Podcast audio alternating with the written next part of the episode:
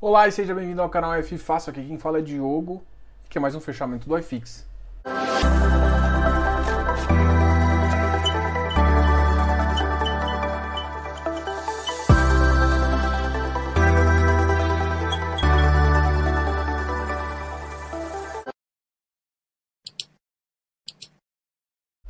Então hoje a gente vai falar no fechamento sobre as notícias e depois a gente também fala um pouquinho sobre os fundos imobiliários e os dados do iFix, beleza? Gostaria de lembrar de vocês que se inscrevam aqui no canal, dá um like nesse vídeo. E hoje, exclusivamente, eu vou parar um tempinho de explicar um negócio. Eu lancei um programa de membros do canal. Isso não vai mudar nada para quem já está inscrito, mas se você quiser conteúdos extras e conteúdos exclusivos, você vai aqui no, no botãozinho do lado e clique em Seja Membro. E aí vai ter duas opções de níveis, você verifica cada um dos níveis lá, o que mais se encaixa no seu orçamento e o que mais encaixa para você. Basicamente a gente tem dois níveis, o Club One e o Club, e o Club Prime. O Club One a gente tá, é, traz vídeos exclusivos e lives exclusivas, tá ok? E o segundo a gente traz um chat exclusivo em todas as lives e também a gente traz Close Friends, grupo exclusivo de Telegram para você, para você ficar mais perto e a gente trocar estratégia e ver ideias muito mais interessantes sobre o que, que a gente pode fazer com fundos imobiliários, qualquer momento e você também pode tirar algumas dúvidas lá, beleza? Então a gente vai criar essa comunidade no Telegram. Caso você tenha interesse, clica aqui no Seja Membro e a se associe. Assim que se associar, você vai receber as informações e você vai participar desse grupo. Beleza, então, então vamos falar um pouquinho agora das ações. E hoje o Ibovespa caiu. Caiu pouco, caiu 0,25%, mas ainda está acima dos 100 mil pontos. Hoje ficou em 101.911 pontos. O dólar caiu 0,61, chegando a 5,36. Ou seja, o mercado externo está dando uma melhorada mas a gente ainda está com uma certa incerteza aqui no Brasil e isso faz com que uh, o Bovespa ainda não tenha um, um, lado determinado, se ele vai subir, se ele vai cair. Por enquanto a gente vai mover de lado enquanto não tiver algumas ações provadas, algumas emendas e tudo mais. Então a gente aguarda isso e qualquer novidade eu trago para você.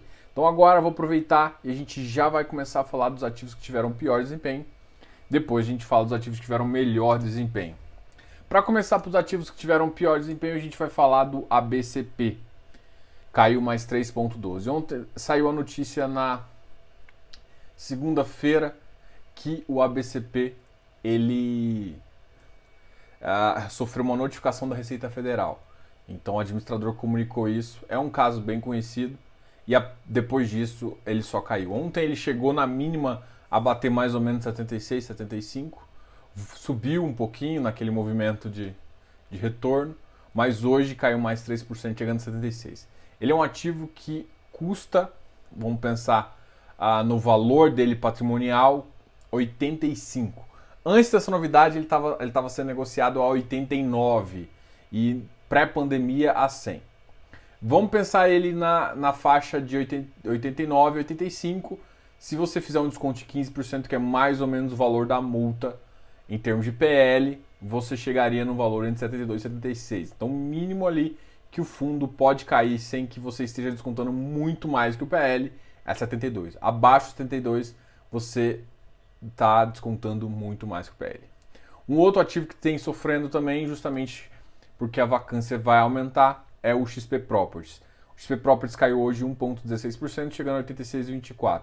Muita gente está com dúvida, mas a grande questão é o seguinte: ele é um ativo que não mudou. Né? Então, se você sabia que estava comprando, ele é um ativo que está em Alphaville, não está na Faria Lima. Então, se você sabe disso, você sabe que é uma região que a tendência não é de a vacância baixar ou é de ficar estável, então a probabilidade de um inquilino sair é maior e mais difícil de achar.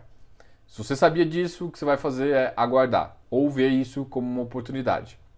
Hoje ele bateu 86, uh, fechando agora em 86,24 e ele é um ativo que custa 95. Então, uh, inclusive acho que ele está mais descontado. Só que existem, ele saiu a, a WeWork e também a Qualicorp entregou parte de um ativo dela, não entregou tudo. Né? Isso é clara movimentação de pós-pandemia, justamente pós-crise, as empresas fazendo um downsize, né? fazendo uma redução. Cidil caiu também 101, caiu 1.06. O Pátria também caiu, chegou a 98,66. O Patreon foi lançado em 100, então tem que dar uma olhada para ver como é que está a alocação. Uh, o pessoal da, do Pátria vai vir, só que o PATC, né, o pessoal do, do, dos edifícios corporativos vai vir aqui na próxima semana, na terça-feira. E também a gente vai trazer o Rafael Selegato do Iridium. Então essas, essas duas gestoras vão vir na próxima semana aqui. Sexta-feira a gente continua com resumos FIs lá no fis.com.br, no canal do FIs. E, e agora, amanhã, na quinta-feira, a gente faz de novo o fechamento com essa mesma carinha aqui que a gente está fazendo hoje. A gente acabou de falar do Patielli, pode ser uma oportunidade aí, porque começa a ficar abaixo, inclusive, do preço de, de lançamento dele. Becri caiu para 108,71, ainda está numa, numa faixa bem interessante aí, um pouco acima do PL. PVBI, também um outro ativo bem interessante que foi lançado a 100, tem altos ativos bons e está num preço de 98,21, ok? Então, é, esses ativos aqui, ó, eu acho que muitos você pode ficar dando uma olhada. O RBRL também caiu um pouquinho, caiu 0,34, chegando a 114,50. O MOL 92,20, KNHY 108,71. O Ibovespa hoje caiu 0,25, você já sabia disso, porque a gente comentou no começo. E agora a gente vai falar um pouquinho dos ativos que tiveram o melhor desempenho. E hoje o iFix subiu 0,29, chegando a uma faixa de 2.782,69. Lembra da faixa que o iFix bateu a máxima no final de, de, de junho? Início de julho? Ele bateu 2.816. Então a gente está num caminho mais mais interessante. Então a gente está acima de 2,780, a gente está 782 e isso uh, faz com que a gente esteja bem interessante. Vamos agora falar dos ativos que mais subiram. O PAT-C uh, voltou para uma faixa de 90 e subiu 2,74%. Isso aqui é uma excelente notícia. O fundo ainda tem um pouco de liquidez, ele tem distribuído cada vez melhor, ah, mas é um fundo que muito provavelmente vai voltar para o preço assim que finalizar a, a alocação. HGCR já voltando também, firmando ele na faixa próxima ali do VP, uh, chegando a 104,80.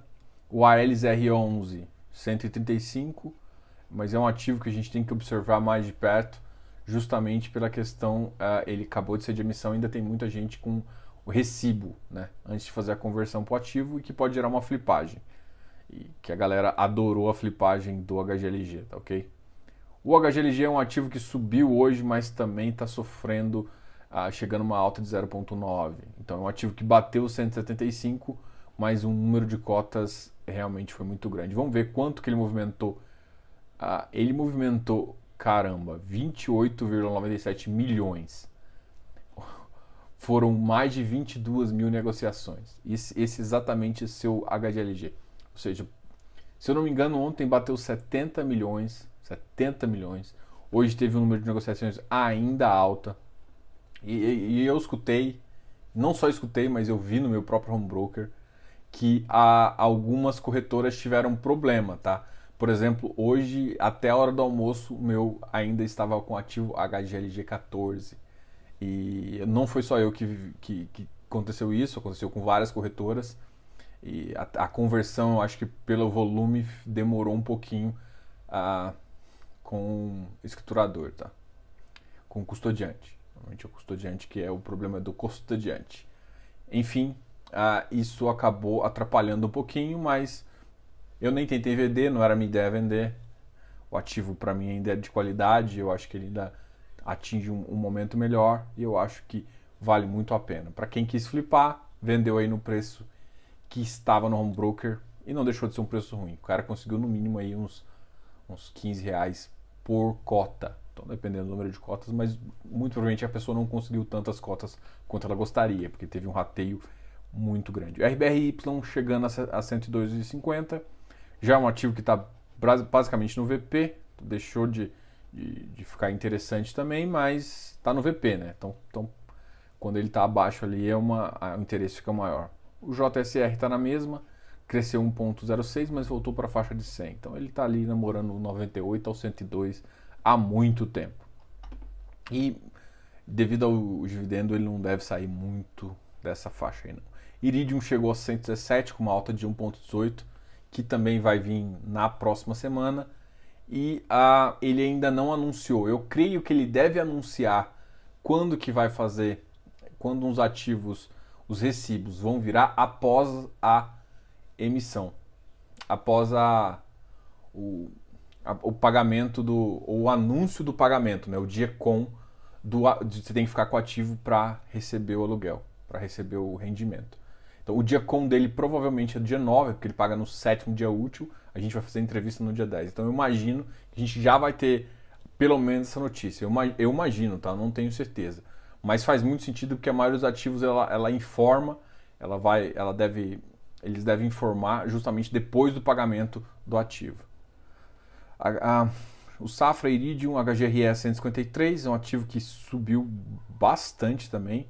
Gente estava discutindo, ele estava 144, aí ele de repente, agora a gente já está falando uma 150. Não é um ativo que vale a pena nesse, nesse preço, na minha opinião, tá? Principalmente porque ele ficou muito tempo lá embaixo, com, uma, com um aumento de 1,39. O LZR11 a gente já comentou, e eu acho que aqui a gente acaba de falar da maioria dos ativos. Gostaria de agradecer vocês Lembrando que ah, na sexta-feira a gente vai ter o resumo FIs lá no canal FIs. Amanhã a gente volta a ter o fechamento nesse mesmo perfil que a gente está fazendo hoje. Não se esqueça de se inscrever aqui no canal.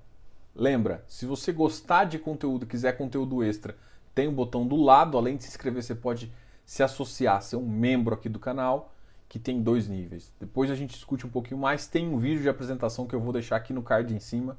Então a, veja esse vídeo aqui em cima justamente para você conhecer um pouquinho desse programa de membros. É mais uma oportunidade de você conhecer mais sobre fundos imobiliários e conhecer também mais aqui do canal e conhecer mais um pouco até de mim. Grande abraço, Diogo, canal FI Fácil.